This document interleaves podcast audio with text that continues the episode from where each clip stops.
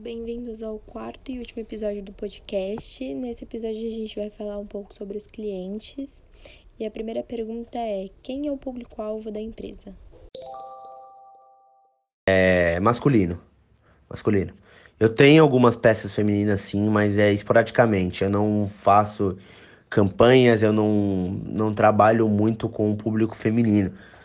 E o que a Bruder sempre busca passar para os seus clientes? Principalmente confiança. É muito, muito difícil hoje. Principalmente trabalhando com a internet. É muito difícil você acessar, acessar um site que tem no Instagram 3 mil seguidores e você gostar da peça, mas mesmo assim você ficar com medo. É, quando você recebe a peça, você tem que passar confiança, senão o cara devolve, senão o cara não volta. Tem várias formas de, de, de, de, de quebrar a confiança do cliente. É isso que a gente mais busca hoje. Então a gente já tem tudo detalhado, panfleto, todas as explicações, certificado de garantia e tudo mais, para tentar passar o máximo de confiança possível a um cliente, para ele nunca ficar decepcionado. Finalizando o podcast agora com a última pergunta. Henrique, que tipo de relacionamento com o cliente é fundamental para vocês? Então, depende do seu canal de venda. É, o seu relacionamento hoje com o cliente, vamos se falar assim, na internet, é diferente de um cliente via WhatsApp, por exemplo.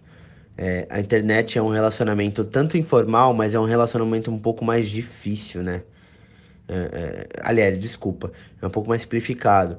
Então, um cara vai entrar no site, ele vai ter o um relacionamento com a peça, ele vai gostar da peça, ele tem empatia, gostou, levou. Se ele tiver alguma dúvida, ele entra em contato com a gente no direct ou por e-mail e a gente vai responder ele da melhor forma.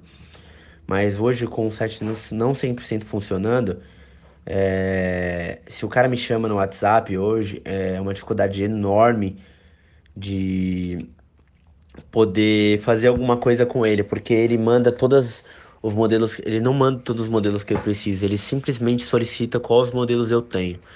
E aí para mandar mais ou menos 200, 300 fotos para ele é muito complicado, entendeu? Então o WhatsApp hoje não é viável pra gente. E esse foi o último episódio do podcast. Ele foi um episódio mais curtinho comparado aos outros, mas também foi feito com muito carinho. Muito obrigada, Henrique, por ter participado do podcast. E muito obrigada a todos que escutaram e acompanharam até agora. Até uma próxima. Tchau!